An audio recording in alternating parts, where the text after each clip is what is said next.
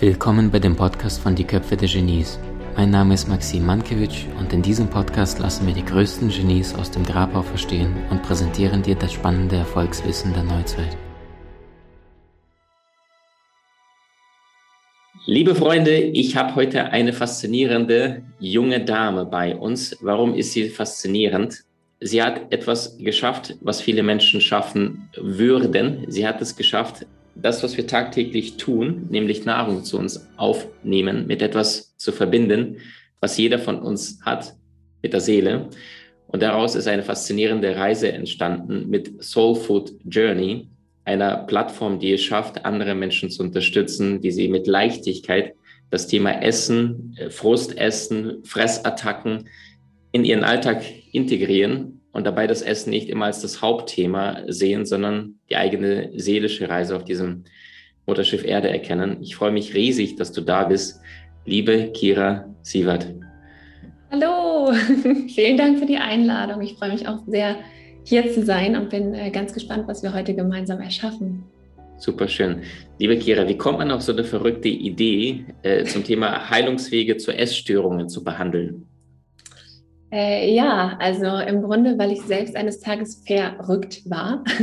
Also verrückt im Sinne von, mein Geist, meine Seele, mein Körper waren nicht in der Mitte, nicht in Balance, nicht ausgeglichen, sodass ich selber eine sehr lange Reise durch eine Essstörung erlebt habe. Und ähm, Essstörungen kommen auch meistens gar nicht unbedingt allein. Da finden sich auch viele wieder, dass Essstörungen häufig gepaart sind mit, mit anderen Signalen, wie zum Beispiel auch durch Depression oder Burnout. Und ähm, genau, also durch diesen eigenen Weg, durch diese eigene Aufgabe, nenne ich es auch immer gerne, die ich bekommen habe, namens Essstörung in meinem Leben, ist im Grunde all das entstanden, was heutzutage unter Soul Journey da ist. Super, super schön. Wenn du jetzt mal sagst, äh, Thema Essstörung, äh, ist deine Erfahrung, dass es nur die Frauen sind? Gibt es da prozentuelle Aufteilung Frauen, Männer? Oder sagst du, die Frauen sind emotional schlauer, dass sie das auch zugeben, während Männer einfach nur das achte Bierchen nacheinander wegzischen und es gar nicht merken, dass sie da irgendwas nicht gesund ist? Also es sind tendenziell auf jeden Fall mehr Frauen, ähm, gerade wenn man so ganz konkret über nicht nur das emotionale Essen, sondern wirklich die Essstörung spricht. Und hinter der Essstörung, wobei ich nicht so der große Fan von dem Begriff bin, ähm, weil viele sich auch mit der Essstörung identifizieren und dann ist dieser Glaubenssatz da, ich bin krank, ich bin die Essstörung. Das ist häufig schon ein Teil von der Identität, wodurch sich die Essstörung nährt. Ähm, doch eine Essstörung ist ja im Grunde etwas, was sich sehr stark manifestiert hat.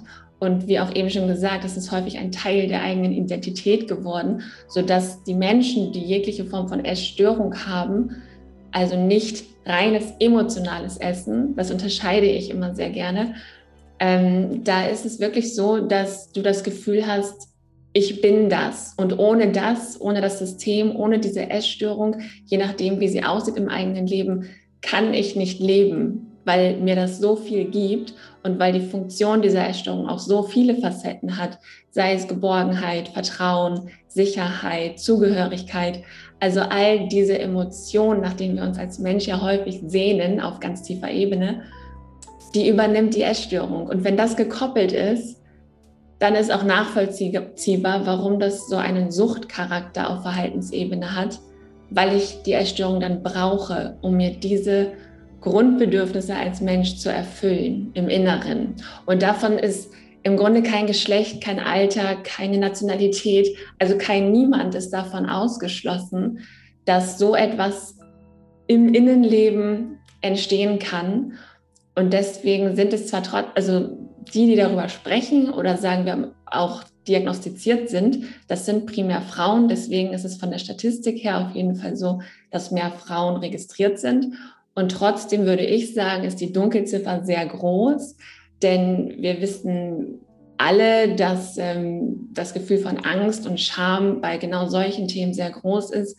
Deswegen sind viele Menschen dort draußen, die noch nie darüber gesprochen haben.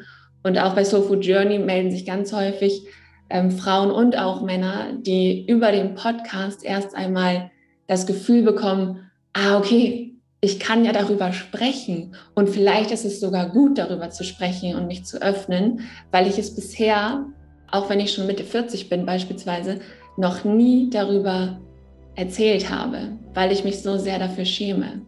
Deswegen, es gibt Zahlen, es gibt Statistiken, doch ähm, die Wahr, also die, was heißt die Wahrheit, die Realität ähm, sieht nochmal anders aus als die Zahlen.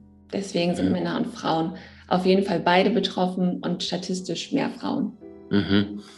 Ähm, vielen Dank, dass du es direkt so ansprichst. Ich erinnere mich jetzt, äh, weil du sagst ja, das ist ja irgendwann mal gekoppelt worden, ja. Also ein bestimmtes Verhalten, bestimmte Sehnsucht, bestimmte Emotionen, die nicht gesehen wird.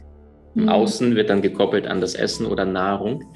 Generell, ähm, jetzt erinnere ich mich an, an eine Situation in meinem Leben. Ich war in einem Consulting-Job direkt nach dem Studium, wo ich überhaupt nicht happy war. Und das war so stressig. Ich war in so einem Projektmanagement im Bankenumfeld. Mhm. Und da war wirklich sehr, sehr viel Ego-Strukturen, also sehr viel Durchsetzung und jeder für sich. Und da, da hast du wirklich gedacht, okay, äh, Großraumbüro, eiserne Energie, niemand hat kommuniziert, das hat jeder jeden beobachtet, also richtig äh, krasses Umfeld, wo ich da dieses eine Projekt hatte, ein, zwei Monate. Und ich weiß noch, ich hatte auch eine Kollegin dort aus meinem eigenen äh, Consulting, die dann äh, mich nicht als Verbünden, sondern noch als, als Bedrohung gesehen hat, dass sie ihren Job verlieren können. Also Katastrophe. Und die Konsequenz daraus war, ich bin jeden Tag nach Hause gefahren aus Düsseldorf nach Köln. Und ich habe gemerkt, schon am Steuern, meine Hand hat leicht gezittert und ich musste mir wirklich wahr, äh, jeden Tag äh, zwei, drei Gläser Wein geben, also eine halbe Flasche Wein war jeden Abend weg, weil der Körper reagiert hat und dann das Gefühl zu betäuben, statt die wesentliche Botschaft der Seele zu erkennen, hey, du bist hier total falsch, was tust du da? So, das heißt, aus meiner Sicht, und das, wie du es richtig darlegst, gibt es ja unterschiedliche Gründe, warum Menschen bestimmte Situationen oder Emotionen mit bestimmten Verhaltensmustern koppeln. Äh, oder der, der, der Mann, der vielleicht da sein 14. Bier gerade wegkippt und die Plauze schon wächst ohne Ende, aber das ist seine emotionale Sicherheit, die er dadurch bekommt. Mit Sicherheit allerdings der Begriff Essstörung wird mit Frauen assoziiert.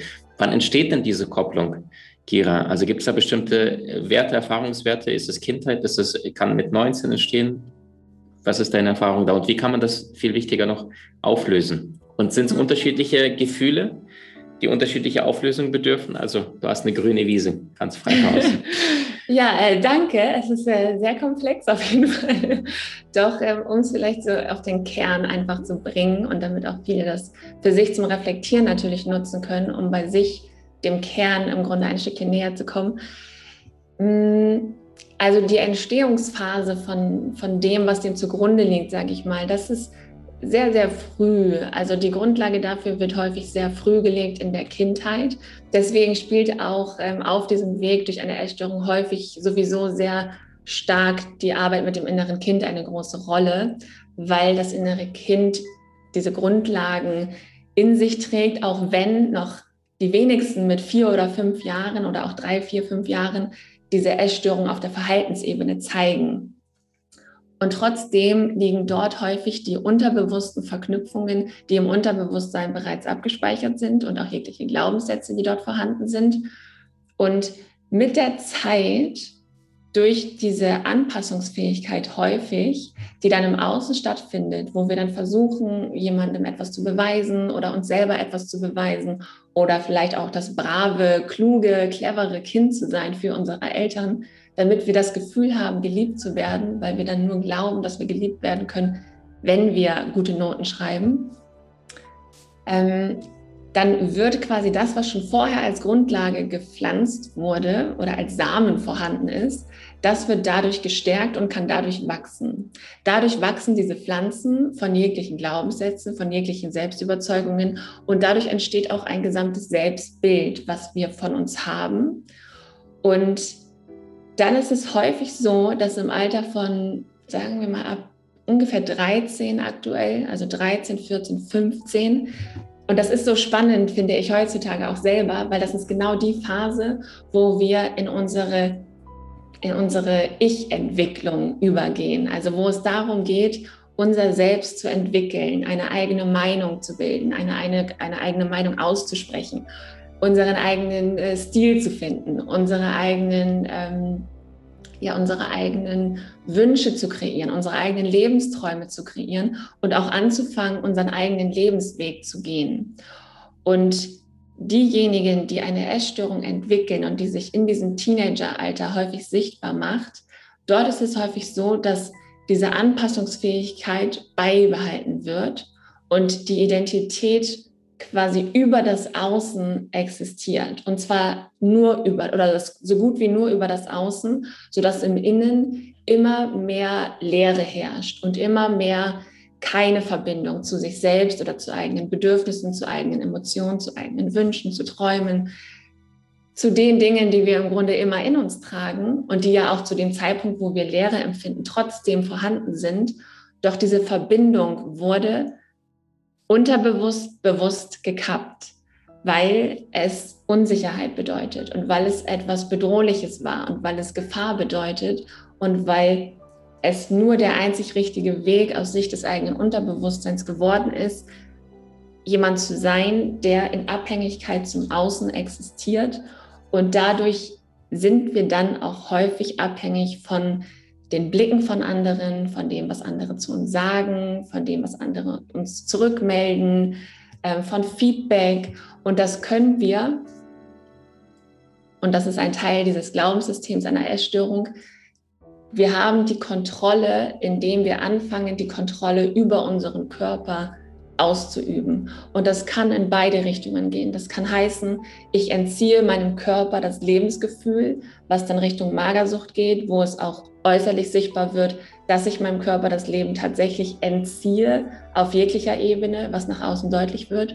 Und auf der anderen Seite, wenn es mehr in die Richtung Binge-Eating zum Beispiel geht, wo ich einfach die Essanfälle habe, dann ähm, versuche ich ja mein Leben zu füllen, weil ich diese unaushaltbare Leere empfinde, ohne es meistens in dem Moment schon zu wissen, dass es darum geht. Und ähm, auch bei Bulimie, wo es um Essanfälle und Erbrechen geht, da können wir das genauso bildlich betrachten, dass es erstmal darum geht, ich möchte mich spüren, ich möchte überhaupt das Leben in mir spüren. Und dann ist es aber für mich nicht auszuhalten, diese Fülle im Leben zu erleben und auch zu fühlen, zu erlauben, so dass ich mich davon wieder frei machen muss und es im Grunde auch aus, ja, rauslassen muss, weil mir das das Gefühl von kurzzeitiger Freiheit gibt, von kurzzeitigem Lebensgefühl gibt. Doch es ist alles in Abhängigkeit zu diesen Verhaltensmechanismen aufgebaut. Deswegen, genau, das war jetzt so äh, ein Ausschnitt aus, wo kommt, also wo entsteht es sozusagen häufig. Und ich würde es trotzdem nicht pauschalisieren, denn jede Essstörung ist individuell. Ähm, manche Menschen und auch wir haben bei Sofu Journey häufig auch mal eine Frage, wo es ähm, Frauen oder auch Männer gibt, die das im späteren Alter, also häufig in, häufig in Phasen, wo wir immer in so einer tiefen Transformation stecken und das ist einmal im Teenageralter, wo es um diese Selbstentwicklung geht, dann ähm, auch später manchmal nochmal Mitte 20 vielleicht, wo es darum geht, was will ich eigentlich? Also was ist überhaupt dieser Sinn in meinem Leben? Und für manche auch Mitte 30, Mitte 40, wo vielleicht die Frage aufkommt, war es das jetzt schon? Jetzt habe ich Kinder oder einen Beruf oder habe eine erfolgreiche Karriere hingelegt, aber glücklich bin ich irgendwie nicht. Auch da kann eine Essstörung ein Mechanismus sein, der in dem Moment vom Unterbewusstsein die helfende Hand ist, sodass die Seele glaubt, du brauchst Hilfe und in dem Moment ist die Essstörung deine Hilfe, die du bekommst von deiner Seele. Deswegen ist es auch aus meiner Sicht nicht grundsätzlich schlecht, wenn eine Essstörung da ist, auch wenn ich natürlich damals auch lange in einer Opferrolle war und ähm, dagegen angekämpft habe. Doch ab dem Moment, wo ich das mehr verstehen konnte, mehr annehmen konnte, ähm, habe ich gemerkt, das ist etwas, was wir annehmen sollten. Also das ist etwas, das wir so schnell wie möglich in unserem Leben als Aufgabe annehmen sollten, damit wir so viel daraus lernen wie möglich. Denn je mehr wir uns damit beschäftigen, je mehr wir auch daraus an Erkenntnissen zum Beispiel für uns mitnehmen, desto weniger brauchen wir diesen Automatismus. Und ähm, deswegen braucht er gar nicht unbedingt immer diese krasse Aufmerksamkeit, sondern die Aufmerksamkeit sollte genau darauf gelegt werden, worum es wirklich geht unterhalb dieser Oberfläche, damit dieses Verhalten an der Oberfläche immer leiser werden kann und andere Stimmen immer lauter werden können. Super, super schön, dass du es ansprichst. Vielen lieben Dank dafür. Ähm, Kira, kann man unterscheiden, zum Beispiel, dass ein perfektionistischer Mensch anderen Neigungen, was Essen oder Essverhalten äh, tendiert, äh, im Vergleich zu vielleicht einem Introvertierten, ein, ein Schüchterner, der erstmal in den Raum reinkommt oder wenn ein Buch hinter ihm umfällt, dass er erstmal kurz zusammenzuckt und denkt, okay, bin ich hier gerade richtig? Also haben Sie unterschiedliche Muster, die Sie entwickeln können? Hast du da vielleicht ein Beispiel? Mhm, ja. Ähm, also häufig ist es so, dass beispielsweise Perfektionismus sehr stark ausgeprägt ist, dass, äh, was sich häufig an der Leistung zeigt. Also ganz viele, die zur Magersucht tendieren, sind häufig sehr leistungsorientiert, also sind vermutlich die Einserschüler, die ähm, leben sehr stark ähm, in Isolation. Der Alltag besteht aus Lernen, ähm, immer mehr Wissen bekommen, immer besser sein, doch im Grunde auch trotz einer 1 plus nie gut zu sein oder nie gut genug zu sein. Das ist häufig so die Tendenz zur Magersucht, dass da dieser Leistungsdruck und aber hausgemachter Leistungsdruck und dadurch auch der perfektionistische Anspruch und auch sehr hohe, manchmal sogar unrealistische Erwartungen an sich selbst eine große Rolle spielen. Introvertiert in dem Sinne mh, mm, kann eine Folge sein von der Identifikation mit der Essstörung, auch wenn die Person vielleicht in Wirklichkeit gar nicht introvertiert ist. Und ähm, da bin ich vielleicht auch so ein ganz gutes Beispiel für, denn so nach außen hin, auch gerade damals, war ich zum Beispiel immer das, das, ja, immer das Mädchen, das den Eltern nie was erzählt hat, das immer still war, immer anderen den Raum gegeben hat, immer die Fragen gestellt hat, damit bloß niemand mich etwas fragt, damit ich nicht über mich reden muss, weil das immer meine größte Angst war, dieses sichtbar zu sein, Raum einzunehmen. Deswegen wirkte ich auf viele Menschen sehr ja, introvertiert in dem Sinne, obwohl ich es gar nicht gar nicht bin im tiefen Kern.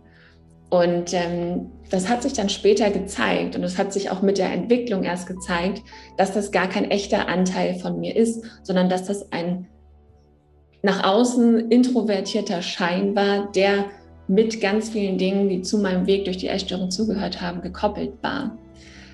Ähm, das, und das, glaube ich, geht ganz vielen so, dass die zwar nach außen sehr introvertiert erscheinen obwohl sie es im Kern nicht unbedingt sind.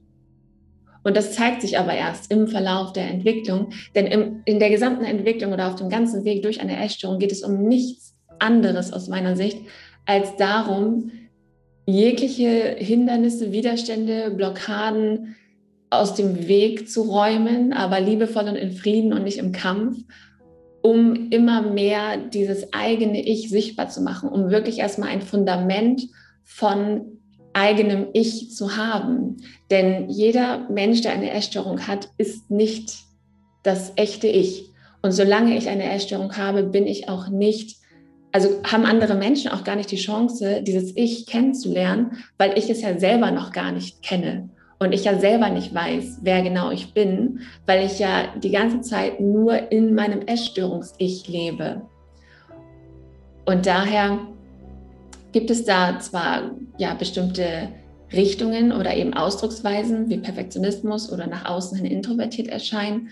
Oder auch, äh, auch das Gegenteil kann der Fall sein, dass jemand sehr extrovertiert ist, um, um durch Lautstärke, um, durch, um gerade durch Sichtbarkeit diese eigentlichen Verletzungen oder diese eigentliche Scham, die eigentliche Angst, die auch die ganze Zeit da sind, doch die mit der Lautstärke unterdrückt werden. Das gibt es auch, denn die Essstörung ist oder lebt davon, dass wir dieses Kartenhaus erschaffen und dass wir dieses Kartenhaus so lange wie möglich aufrechterhalten, weil die Essstörung nur in diesem Kartenhaus aus, aus eigenen erschaffenen Lügen leben kann. Und wenn das anfängt zu bröckeln, weil wir plötzlich anfangen, ähm, Emotionen durchzulassen oder Emotionen zu zeigen oder hier und da mal anfangen, die Wahrheit zu sprechen und ehrlich zu sein und auch schaffen es zu sagen, was wirklich in uns vorgeht, dann fängt das Kartenhaus automatisch an zu bröckeln. Und aus meiner Sicht muss das Kartenhaus, das klingt immer so hart, doch es muss im Grunde einmal zusammenbrechen, damit aus diesen einzelnen Puzzleteilen oder Bauteilen erstmal dieses Fundament geschaffen werden kann, auf dem dann mit jeglichen Träumen, Wünschen, Visionen das Leben aufgebaut werden kann, von dem natürlich alle, die eine Essstörung haben, die ganze Zeit im tiefen Herzen träumen oder sich das wünschen, auch wenn es manchmal sogar schwer vorstellbar ist. Super, super schön. Kira, wenn du jetzt sagst, die Magersüchtigen sind tendenziell eher die perfektionistisch orientierten Menschen. Ja, das ist ja äh, aus dem Face Reading der Ausdruck deiner Innenwelt nach außen, dass du kein Gramm Fett hast, weil du die ganze Zeit schaffen machst, machst, machst, machst. Also dieser perfektionistische Bewegungsdrang. Ne? Ich muss funktionieren machen. Ich habe keine Zeit, mich hinzusetzen, Fettpölsterchen anzusetzen. Was ist das Pendant dazu? Menschen, die tendenziell zu Volumen neigen, die sehr, sehr schnell Rundungen bekommen. Was sind mhm. da die inneren Überzeugungen meistens? Mhm. Wenn es nicht genetisch ist. Ja, ich würde sagen, das hängt stark mit, der, mit diesem Spüren zusammen. Also ich wünsche mir dieses Gefühl von, von Fülle, von ein erfülltes Leben zu haben, doch finde in der Realität keine Ausdrucksweisen oder keine Wege, wie mir dieses Gefühl von Fülle zusteht oder wie ich mir dieses Gefühl von Fülle oder in mir das Gefühl von Fülle und einem erfüllten Leben wirklich fühlen, spüren und erleben kann auf körperlicher, seelischer, emotionaler und äh, mentaler Ebene. Und dann ist das sozusagen der Weg oder der Versuch, diese Fülle in meinem Leben zu spüren und mich zu spüren. Und ähm, das über ein Extrem. Also im Grunde ist es wie ein anderes Extrem auf der einen Seite. Und das ist auch so diese, diese, diese Krux daran, dass es egal in welche Richtung es geht, ob die Diagnose oder das Symptom an der Oberfläche Magersucht, Bulimie oder Binge-Eating heißt, das Bedürfnis dahinter ist in jedem Fall dasselbe. Denn jede dieser Personen wünscht sich dieses erfüllte Leben, Ja zu sagen zum Leben, ein Leben zu führen und zu spüren, was mir selber entspricht.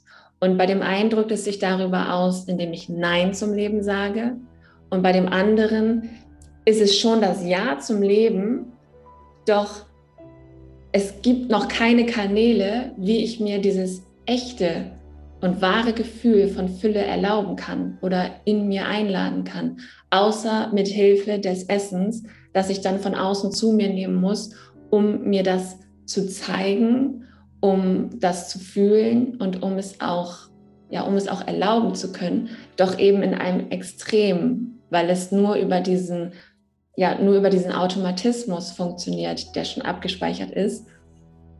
Und was da halt, also was da häufig passiert, ist ja dieser direkte Kampf und der Blick auf das Gewicht und ich muss abnehmen und dann fangen noch die Diäten an und dann dreht sich dieser Teufelskreis oder der, generell der Kreislauf, eine Spirale, wo dann viele nicht diesen Perspektivwechsel machen, und mal die äußere oder höhere Perspektive einnehmen, um wirklich auch zu sehen, okay, körperlich gesehen lebe ich in Fülle.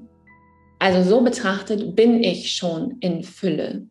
Deswegen könnte ich tendenziell oder theoretisch auch jetzt anfangen, mental in Fülle zu leben, weil mein Körper spiegelt mir ja, ich bin in der Lage, Fülle zu erlauben, zu erleben und jetzt darf ich das aber auf die anderen Ebenen bringen. Jetzt darf ich das auf die mentale, auf die emotionale, auf die spirituelle Ebene für mich bringen, damit mein Körper sich einpendeln kann. Denn Magersucht, Binge-Eating, das sind die Ausschläge in Extreme. Und worum es auf dem Weg geht, ist, sich wieder einzupendeln, sodass Körper, Geist und Seele wieder wie ein, ja, wieder wie ein Team werden. Und dann wird auch diese körperliche Hülle oder der Körper als Zuhause, der wird sich dann nach und nach verändern. Durch diese Arbeit im Innen, durch das mentale, emotionale, spirituelle, wird sich der Körper automatisch, weil es eine Ebene ist, die dazugehört, mit verändern, ohne dass der Fokus auf dem Abnehmen liegen muss. Super, super schön. Kira, wir sind fast am Ende. Ich glaube, viele, viele Frauen werden mich gleich ohrfeigen, wenn ich diese Frage nicht stelle. Deswegen stelle ich sie. Das große Thema Schokolade und die lieben Frauen oder die Schokolade oder die lieben Frauen und die Schokolade oder die Frauen und die liebe Schokolade. Also suchst dir aus, genau.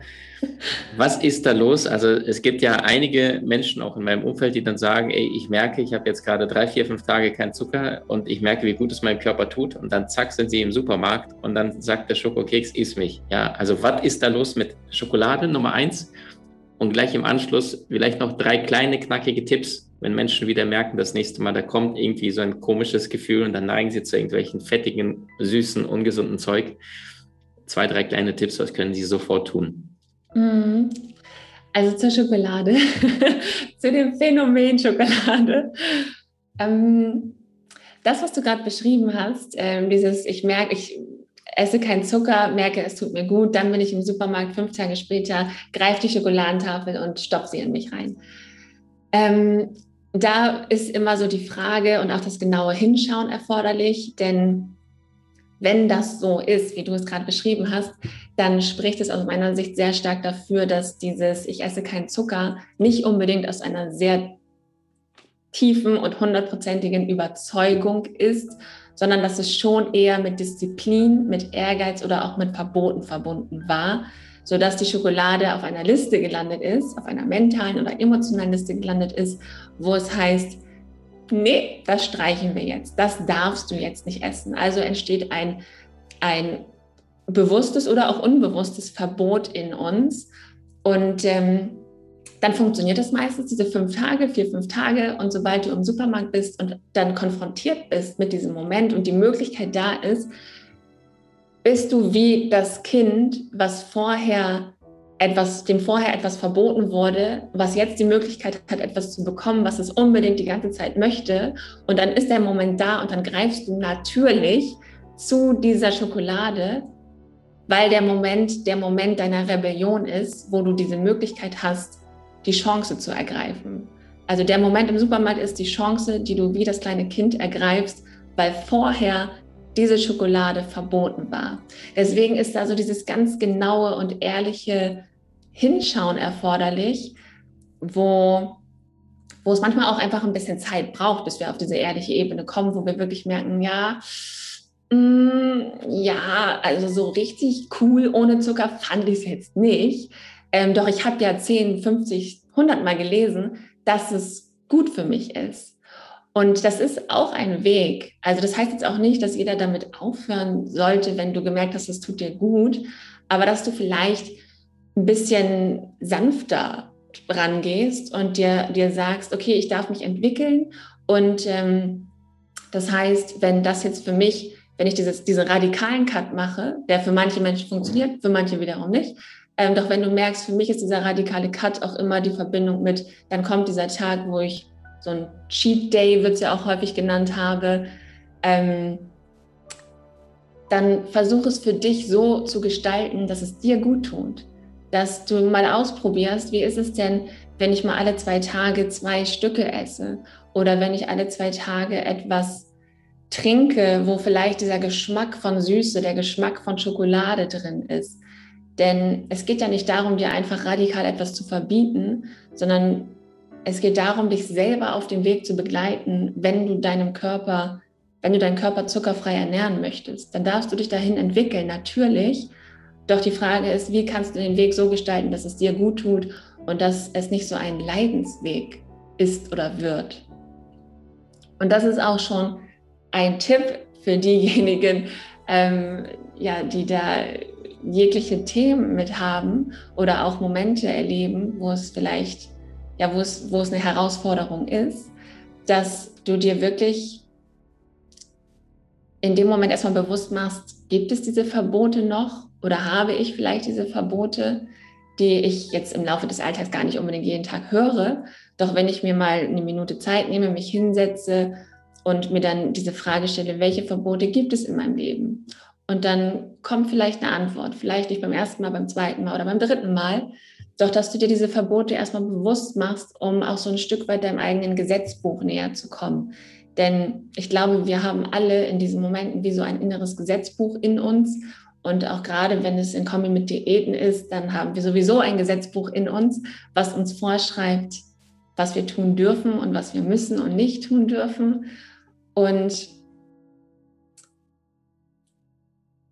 ich glaube, es ist auch, es ist dann wertvoll, sich bewusst zu machen, kein, und das ist aber auch nicht anti-gewalt, kein Artikel, kein Buch dieser Welt kennt meinen Körper oder kennt deinen Körper im Detail. Deshalb alles, was du bisher kennst oder alles, was da jetzt an Regeln in deinem Kopf ist und was du auch selber versuchst dir vorzuschreiben, weil es sich wissenschaftlich auch bewiesen hat, dass es gut ist, denk, schalte trotzdem dein eigenes Hirn an, schalte auch trotzdem deine eigene Intuition an und vor allem hör auf deinen eigenen Körper. Probier die Dinge aus, doch sobald du merkst, da kommen Dinge auf, die mich jetzt gerade gar nicht so stark unterstützen oder sich nicht mehr so gut anfühlen, wozu natürlich sowas wie ein Essanfall einmal die Woche dazugehört, denn das gehört zu keiner Diät automatisch dazu, ähm, auch wenn sich viele dazu zwingen, ah ja, das ist schon okay. Nein, das ist nicht okay. Das ist nichts, womit du dich abfinden solltest oder musst. Es ist ein Ausdruck deiner Seele, die dir etwas sagen möchte und die dir sagt, so wie jetzt gerade geht es mir nicht gut. Also ist es deine Verantwortung dort draußen, da genauer hinzuhören und das zum Reflektieren zu nutzen, diese Gesetze oder diese Sätze, die du in deinem Gesetzbuch stehen hast, die einmal zu reflektieren und zu schauen, ist es wirklich jetzt schon der Punkt, wo es für mich darum geht, mich in diese Form hineinzupressen? Oder darf ich vielleicht diese Form zu einer Form machen, die zu mir gehört?